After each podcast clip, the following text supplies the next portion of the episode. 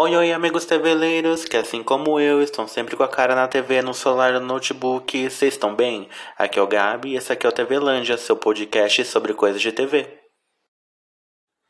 Amigos, a saga continua. Nós estamos no sétimo episódio da segunda temporada de RuPaul's Secret Celebrity Drag Race, aquela competição onde as celebridades assumem uma persona drag e disputam essa corrida dele, né? Literalmente, a corrida das drags do RuPaul. Nesse episódio, no sétimo, é, já começa com um desafio diferente. Porque no episódio 6 teve o desafio em grupo dos participantes, né? Das cinco. Nesse não. Nesse, a primeira provinha, então, vai ser um Snatch Game, que é um clássico do, do RuPaul, que acontece desde a segunda temporada, se não me engano. E depois que tem as, as apresentações individuais, que nesse episódio a categoria é Yes Gaga, que é uma homenagem à Lady Gaga e sua apresentação de suas músicas. Então vamos começar já falando do Snatch Game. Como só tinha quatro participantes, só tinha elas literalmente para jogar. Então elas faziam esses personagens e as que respondiam era a Brooklyn e a Monet Exchange. Mas vamos falar dos personagens que cada uma fez. A Chakra Seven, ela interpretou a Eartha Kirin, que a Jujubi também fez a Eartha Kirin já no, em um dos All Stars. E também teve, acho que a Valentina também fez. A Ticla Fey fez a Celine Dion. E a gente sabe que também já teve esse personagem na no Drag Race normal, que foi até a, Bru a Brooklyn que fez, que, gente, foi um desastre da Brooklyn, né? A Pop Love fez o David Bowie, que nunca foi feito no, na história da corrida. E o, a, Ticla, a Thirsty Von Trapp, ela fez a Eric Jane, Assim, de cabeça não lembro se alguém já fez, mas acho que também não. Que é uma personagem, uma participante de Real Housewives of Beverly Hills. Olha, como o foco da competição não era necessariamente nessa parte de interpretar, de fazer esses outros elementos, que é só mais na dublagem mesmo, deu pra ver que o foco não foi o Snatch Game. O Snatch Game mais ou menos aconteceu só pra ter é tempo de tela, basicamente. Porque foi curtinho. Acho que foi umas quatro perguntinhas, ele foi bem curtinho. Eu achei que seria um pouco melhor, porque dos quatro participantes, três são atores, né? Três são atores e atrizes. Então achei que pelo menos ia ser bem mais legal e ia conseguir dar mais risada. Mas não foi assim a personagem mais legal para mim foi a que a Thirsty fez, da Erika Jane. Porque tinha todo esse estereótipo dessa mulher ricona, loira, que é, fica zoando, fazendo essa brincadeira que tá pobre, mas a gente sabe que ela não tá pobre. Então, é a, pra mim, foi a, a personagem mais interessante e talvez a mais engraçada durante o Snatch Game. Outro pontinho que também eu achei que foi bem legal foi que quando estavam interagindo com a Ticla Fey, quando ela estava fazendo a Celine Dion, ela pegou aquele colar clássico que tem da do Titanic, que a Rose usa, né, o coração do oceano, pegou e jogou ele. Aí a Eartha Kirin, né, que é a Chakra Seven, e a Thirst Von Trapp, que é a Erika Jane, saiu correndo para pegar o colar. E a Erika pegou. E ela falou assim: ah, eu preciso de todo o dinheiro que eu consegui, porque eu já tô pobre. Para mim foi uma das partes mais legais, mais divertidas. Mas assim, foi bem levinho, só para ter um tempinho de tela, nada excepcional e também não valeu ponto nenhum, não valeu prêmio nenhum. Um ponto negativo é que o, a Pop Love, que já que ela estava fazendo o David Bowie, eu achei que ela ficou muito envelhecida com essa maquiagem. Eu não sei se essa era a ideia ou se é o jeito que estava estilizado a peruca e o jeito que estava a roupa. Eu senti que ela estava bem mais velha. Não sei. Foi uma percepção minha. Se alguém assistir, depois comenta. Mas foi isso mesmo, Snatch Game. Foi uma coisa bem levinha, só para ter um tempo de tela. Já quando começou as apresentações individuais, relembrando que o tema é Gaga, né? Então todo mundo apresentou uma música da Gaga. A primeira foi a Tic Fey com a música You and I. Olha, eu gosto da ideia, eu gosto de como ela começou a performance dela. Eu acho bem legal também que ela tem um vestido que lembra é, as teclas de um teclado ou de um piano, sabe? Aquela aquelas teclinhas brancas com aquelas teclinhas pretas, então acho isso muito interessante. Isso também me lembrou uma apresentação, não da Lady Gaga, mas no Eurovision, que teve é, uma dupla, agora eu também não vou lembrar de onde é essa dupla, que tinha um um objeto bem grandão, não era um teclado, era a mesma coisa, era um círculo bem grandão no palco e tinha várias teclas, mas funcionava. Achei essa ideia super interessante, isso me lembrou o vestido dela. Eu queria que fosse funcional, não fosse só um enfeite. Seria bem legal se essas teclas funcionassem mesmo, ou se soltasse um brilhinho, pelo menos, né? Ela apertasse e dava uma brilhadinha. Acho que até elevaria um pouco mais a apresentação dela. É, tirando é, essa parte da saia, eu achei que o resto da roupa dela foi um pouco simples ela tá usando uma parte de cima que meio que imita. Como que eu. É, parece manequim, sabe? Quando já tem a forma do corpo. Então, tipo, fosse aquele. Não é o escudo da Mulher Maravilha, mas aquela roupa que a Mulher Maravilha usa por cima, que já tá definido o peito, ou, ou se fosse um homem já tava definido um abdômen, ela usa a mesma coisa. Eu só senti que tava um pouquinho frouxo nela. Porque tem momentos que ela agacha, que ela deita. Então, essa parte que já é dura do da roupa meio que se afasta do corpo dela. Aí a gente consegue ver um vazio gigantesco entre ela e a roupa. Mas tirando isso, foi um visual bem legal. A música em si não tem tanta performance. Só assim, é mais um sentimento nessa música, literalmente. Porque ela balança os pés, balança as mãos. Dá pra curtir, ela tá dublando legal tem uma vibe legal. E é uma música boa, né? Lady Gaga sempre arrasta nas músicas dela. Uma crítica é que, já puxando aquilo que a RuPaul falou depois da apresentação. Como a Chick estava usando um cabelo assim gigantesco, bem volumoso, e ele é um cabelo que eu gosto, né? Esse, esse, tom mais clarinho, mas na questão de movimento, eu gosto desse cabelo com bastante movimento. Mas se a pessoa ela não tem tanto costume ou não tem cabelo grande por um bom tempo, ela acaba assim não entendendo como funciona ter cabelo. Então dá para ver que ela meio que acaba se atrapalhando muito e acaba deixando esse cabelão todo ficar tampando o rosto dela. O que atrapalha muito na hora de se conectar com o público, de se conectar com a câmera, porque quando a gente tá vindo já pro final da performance, que ela tá indo do meio do palco até a ponta do palco para sentar ali para fazer a pose final, assim, metade do rosto dela tá tampado.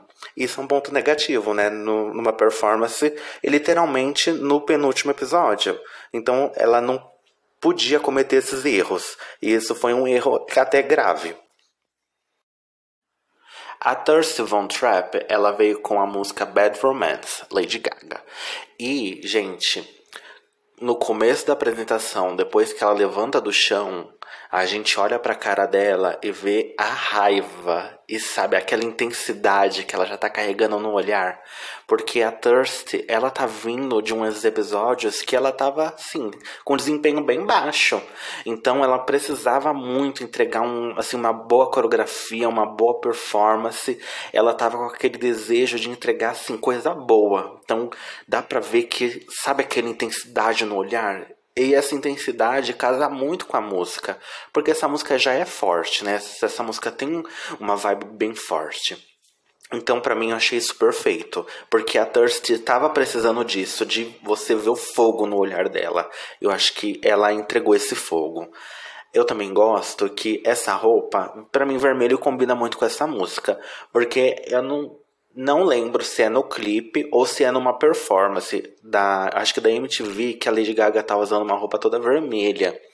E acho que casa muito bem com a estética que ela tá apresentando hoje, que é essa roupa com vermelho bem vivo, aquele vermelho bem sangue, com essa renda, assim, que a gente vê que é uma roupa que ela mostra bastante o corpo, mas ela tem um detalhe, ela tem um, sim, ela tem uma sensualidade e ela tá belíssima. A maquiagem também eu achei que tá incrível. Aquele pontinho negativo que eu sempre falo, que eu não gosto muito de cabelo branco, porque eu acho que não combina muito bem, sabe? Mas assim, do jeito que tá estilizado até ficou legal. É, os dançarinos também arrasaram, entregaram uma performance muito boa, entregaram é, boa coreografia. Eu senti falta de que a Lady Gaga tinha um movimento clássico nessa música com a mão, né? Quando ela faz aquelas garrinhas com a mão e fica se mexendo para um lado para outro. Tem esse movimento clássico. Eu senti falta disso em pelo menos em algum momento da coreografia. Se ela tivesse entregado essa parte para mim, a apresentação ia estar tá perfeita. E uma coisa também que assim, para mim, né, uma questão muito particular minha. Eu não gostei muito do jeito que essa música foi editada na performance, porque tem umas partes melhores da música. Eu acho que ela ficou de fora. Então eles que eu sei que é um programa de TV, eu não sei se elas fazem a performance inteira da música, mas o jeito que a música ela tá editada não ficou tão legal assim para mim. Mas a música não tá ruim, só não tá do jeito que eu gosto. Mas foi uma performance muito positiva. A Thirsty estava precisando disso, né? Ela estava precisando entregar essas performances fortes. Porque senão a gata sabe, se ela escorregar mais uma vez, a bichinha vai sair. E ela não pode dar esse luxo de ficar escorregando o tempo todo, né? Tem tanta gente forte na competição, ela não pode escorregar mais uma vez. A Chakra 7, ela veio com a música Paparazzi. E, gente, que apresentação foda, né? Achei incrível. Ela sabia a letra na ponta da língua. E ela tem uma intensidade na hora de dublar, né? A gente vê que ela se apaixona pelas músicas e faz uma dublagem que parece que é dela. Então ela consegue trazer essa energia pra música. Eu gostei que tem uma vibe meio baile de máscaras ou é uma vibe meio vitoriana, não tenho certeza, né? Porque também não sei de tudo. Mas eu acho que tem essa vibe meio classicona. Essa perucona rosa com esse vestido azul, todos assim, umas cores mais claras, para mim tá incrível. Assim, a gente vê uma rainha, né? Uma rainha apresentando, é, interagindo nesse baile de máscaras com seus servos, com seus criados, com seus convidados. Então tem uma força aí. A gente vê que tem uma imponência. E mesmo não sendo aquelas coreografias de assim, ralar a bunda no chão, descer até o chão, a gente vê que ela conseguiu entregar uma coreografia até um pouco sofisticada que tem movimentos, mas tem movimentos muito bonitos. Eu gosto que os dançarinos também estão entregando tudo. Eles quando entra todos, que eu gosto mais. Que quando tem quatro eu não gosto muito não. Quando entra todo mundo que faz aquela coreografia da é daquele sinal na hora da dança, sabe? Quando você levanta o braço, abaixa o braço, achei assim incrível. É, é uma dança bonita, é uma performance bonita. E para mim, o mais bonito mesmo foi quando ela estava se, se encaminhando para fazer a pose final, onde ela faz um jeito de subir nos dançarinos e apontar para o lado que parece quase uma pintura. Literalmente, se a gente fazer um screenshot do, dessa pose final e fazer um quadro, fazer uma pintura, ou pendurar essa foto mesmo numa, numa parede, dá um quadro belíssimo. Tem um símbolo aí. E Paparazzi é uma música muito gostosa da Gaga. Eu acho que combinou muito mesmo com, com a era que ela tentou trazer. E a Chakra Seven, ela tá sendo uma participante assim bem consistente nas suas apresentações. A gente vê que ela se dedica muito no que ela faz e ela consegue entregar muita coisa boa. Então, ela é uma concorrente fortíssima nessa competição. A Pop Love, que foi a última a apresentar na noite, ela veio com a música Born This Way da Lady Gaga. E essa música, que com certeza marcou uma geração e talvez a música de maior significado na carreira da Gaga, não foi a melhor apresentação da Pop Love, infelizmente. Eu sinto que foi uma apresentação que não seguiu os níveis de apresentação que ela vem fazendo até hoje. Eu gosto do significado da música e ela tentou trazer esse mesmo significado na construção do personagem dela, porque ela até fala assim, ó, que como ela tá vestida de boneca, ela fala que é uma boneca perfeita e imperfeita e que não existe nada de errado em ser desse jeito. E ela até fala assim que é uma boneca meio que estava esquecida numa loja, mas assim, não é porque ela foi esquecida que tem algo de errado, que ela pode ser imperfeita, mas ela é perfeita do mesmo jeito ela não conseguiu trazer e traduzir esse sentimento para a apresentação dela. Eu acho que precisava um pouquinho demais. Ela podia mesmo vir com um esquema e com um conceito que a Gaga mesmo trouxe no clipe dela. Acho que seria até mais claro, porque eu olho muito para essa personagem que ela tá usando, que ela tá vestindo essa boneca e Brasil, né, gente? Então eu tenho outras referências. Eu tô vendo uma Emília, sabe? Essa maquiagem tá muito Emília eu precisava de outra coisa, eu precisava de, de outros elementos para minha performance. Talvez se os bailarinos também tivessem vestidos de boneca ou de brinquedos mesmo, só para amarrar um pouco mais a história. Porque ficou faltando alguma coisa, ficou faltando alguma, alguma pontinha. E a coreografia tem uns momentos que elas são bem fortes, mas tem uns momentos que tem coreografia muito fraca. E que, assim, igual eu falei, a gente tá no penúltimo episódio. A gente não pode deixar de entregar nada menos que perfeito. A pessoa tem que entregar sempre coisas muito boas, boas, boas. Não adianta vir com coisa mediana, senão você vai ter que dublar para tentar sobreviver na competição. O ponto positivo é que mesmo eu não gostando dessa Emília que ela trouxe, eu gosto da combinação de roupa, de cores, eu gosto do jeito que tá a roupa. Eu preferia quando tivesse tava com vestidinho e quando tava com a peruca preta. Eu prefiro desse jeito, porque a peruca que tá debaixo da peruca preta eu não gostei. Acho que meio que apagou ela. E essa maquiagem que ela fez, é como ela optou por não maquiar é, todo o pescoço, ela preferiu só maquiar o rosto e deixar as tatuagens à mostra. Essa maquiagem acabou, assim, realçando ainda mais, tipo uma papadinha, que ela não tem, mas ficou parecendo, sabe? Então precisava se é, focar nesses pequenos detalhes. Depois de todas as apresentações, finalmente foi anunciada a vencedora e as duas participantes que vão ter que dublar no lip sync final. A vencedora foi a Thirsty com com aquela apresentação incrível dela, né? Igual eu falei que ela tava com fogo nos olhos. Ela precisava vencer e ela sabia disso, por isso que ela entregou uma apresentação tão potente. E isso deu o prêmio de dela vencer o episódio de hoje, o que foi sim incrível. Ela precisava vencer e Bad Romance falava disso, né? Tem essa força. Então ela conseguiu transmitir muito bem o significado da música com essa força, com essa intensidade. E eu fico muito feliz por ela ter conseguido ganhar um, um episódio, né? Que ela tava precisando, que ela tava um pouco desmotivada, dava para ver. E o Boron ficou entre a Ticla Fey e a Pop Love né, que as duas não entregaram muito bem as apresentações.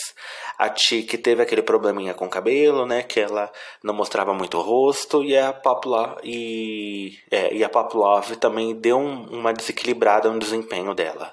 Ela precisava entregar performances no mesmo nível, da mesma intensidade que ela estava entregando. A música do lip sync foi The Edge of Glory. I'm at the edge of glory. Ah, essa música é incrível, né? Tão gostosinha essa música. A gente consegue ver assim que o desempenho das duas foi até bom.